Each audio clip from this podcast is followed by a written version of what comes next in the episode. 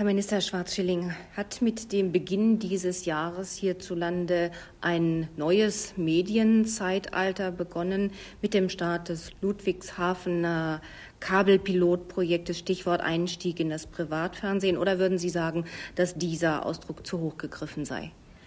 Nun, für deutsche Verhältnisse würde ich schon sagen, dass es ein ganz entscheidendes Datum ist. Äh, wenn ich daran denke, dass die Vorschläge die damals die sogenannte Kommission für technische Kommunikation, KTK, die diese Pilotprojekte im Jahre 1976 vorgeschlagen hat, zu Beginn des Jahres 76, dass diese Vorschläge nun endlich ihrer Verwirklichung entgegensehen. Fast äh, über acht Jahre hat es gedauert und insofern möchte ich sagen, ist es für deutsche Verhältnisse doch ein sehr äh, entscheidendes Datum.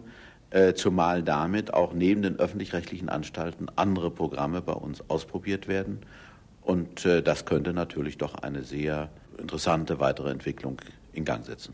Es wird ja immer gesagt, das Interesse an solchen Kabelpilotprojekten sei relativ gering und die Kritik aus den Reihen der SPD vor allen Dingen an Ihnen lautet, Sie würden am wirklichen Bedarf vorbei die Bundesrepublik verkabeln.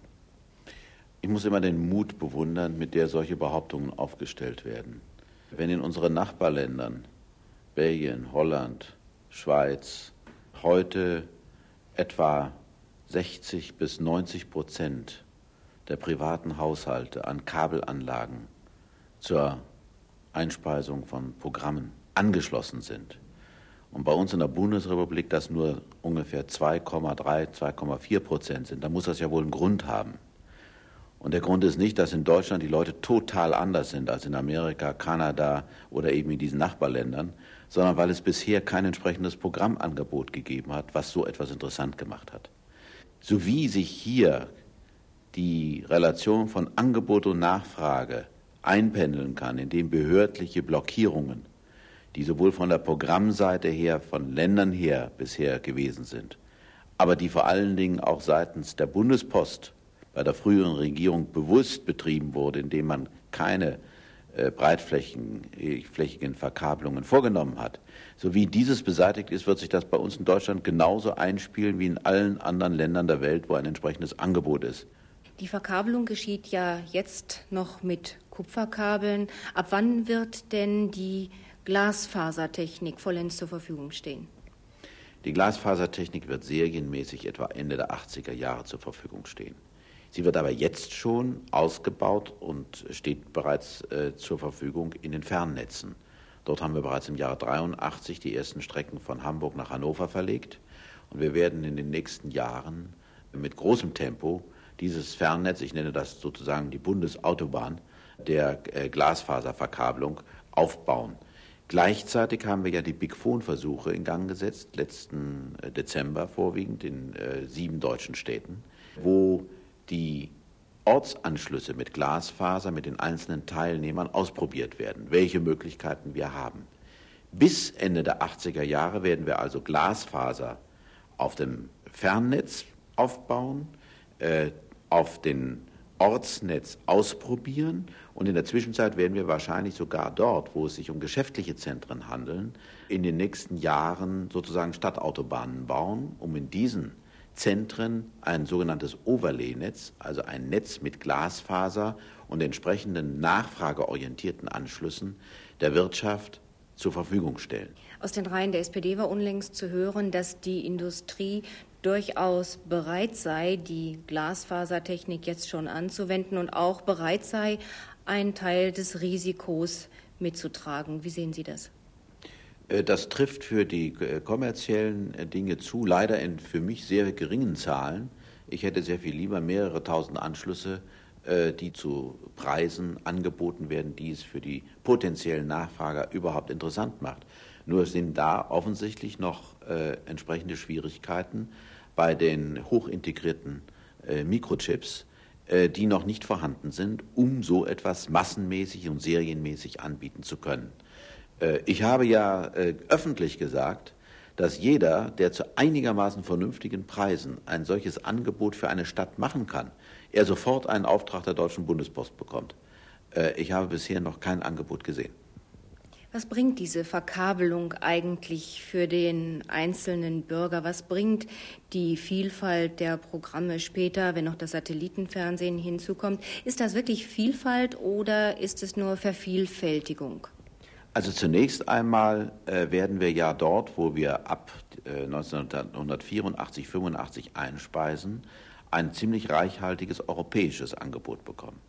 Wir werden französische Programme, äh, englische Programme, italienische Programme einspeisen und damit wird Europa im Wohnzimmer überhaupt erstmals Wirklichkeit, was das Fernsehen angeht.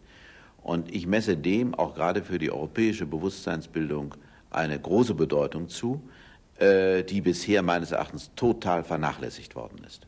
Die zweite Möglichkeit ist, dass wir äh, dann auch andere deutschsprachige Programme bekommen, wobei der Vervielfältigung von Kanalmöglichkeiten auch sogenannte Spezialprogramme auch in Form von Pay-TV oder mit Werbung angeboten werden können.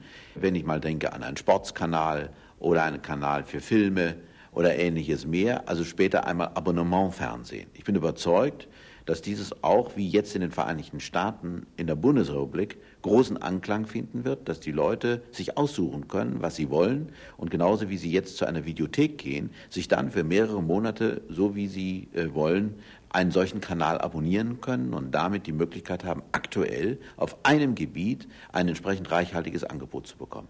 Stichwort Europa eines Tages im Wohnzimmer zu haben, Herr Minister Schwarzschilling. Wie steht denn die Bundesrepublik da im internationalen Vergleich? Sind andere Länder uns da schon voraus? Die Engländer senden ja bereits schon über den ECS. Äh, er wird in England bereits äh, weitgehend in ganz Großbritannien empfangen. In Frankreich hat man bereits den ersten Kanal auf den ECS gelegt. Äh, man hat uns gesagt, dass man das ebenfalls in die, äh, in die französischen Kabelanlagen einspeisen will äh, und hatte uns sogar gebeten, ob wir nicht auch die französischen Programme einspeisen, wobei ich sagte, ich werde mich dafür verwenden. Es ist ja eine Entscheidung der Länder. So wie die Franzosen uns ebenfalls zugesagt haben, auch dafür einzutreten, dass die deutschen Programme in Frankreich eingespeist werden. Ich halte das für eine ganz wesentliche Fortentwicklung Europas und äh, man wird wahrscheinlich in einigen Jahren es überhaupt nicht mehr verstehen können, dass man äh, auf diesem kleinen Kontinent nicht in der Lage gewesen ist, schon früher äh, durch einen Knopfdruck die verschiedenen Länder äh, sich in sein Wohnzimmer zu holen. Das wird später eine Selbstverständlichkeit sein. Man weiß von Ihnen, dass Sie sich in Ihrer Partei immer sehr für Medienfragen engagiert und interessiert haben. Als was sehen Sie sich jetzt in erster Linie als Bundesminister für das Post- und Fernmeldewesen. Sind Sie zunächst Medienpolitiker oder sind Sie zunächst Chef des Dienstleistungsunternehmens Deutsche Bundespost? Ich bin der Minister für das Post- und Fernmeldewesen. Nur wenn auf einem bestimmten Gebiet durch die Politik der früheren Bundesregierung Blockierungen stattgefunden haben, die sozusagen einen enorm großen Entscheidungsbedarf aufgestaut haben. Und das war eben nicht auf dem Sektor der Post, sondern auf dem Sektor der Fernmeldetechnik, dann musste ich nun notgedrungen diese Entscheidungen treffen. Die Bundesregierung hat erklärt, dass wir neue Techniken anwenden und die Blockaden beenden.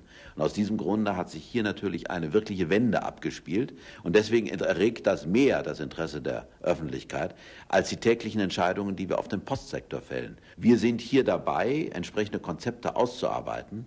Aber da brauchen wir noch einige Zeit, denn äh, wir schießen hier nicht aus der Hüfte, sondern äh, wir müssen dafür sorgen, dass die Beschäftigten der Deutschen Bundespost bei dem Strukturwandel, der hier vorkommt, auch eine entsprechende Möglichkeit für die Zukunft erhalten und die Bundespost als Dienstleistungsunternehmen so kundennah ist, wie sie es früher gewesen ist. Und aus diesem Grunde sind hier auf dem Postsektor genauso viele Entscheidungen zu treffen in der nächsten Zeit, als dies beim Fernmeldesektor vielleicht jetzt etwas auffällig in den letzten Jahren äh, gewesen ist.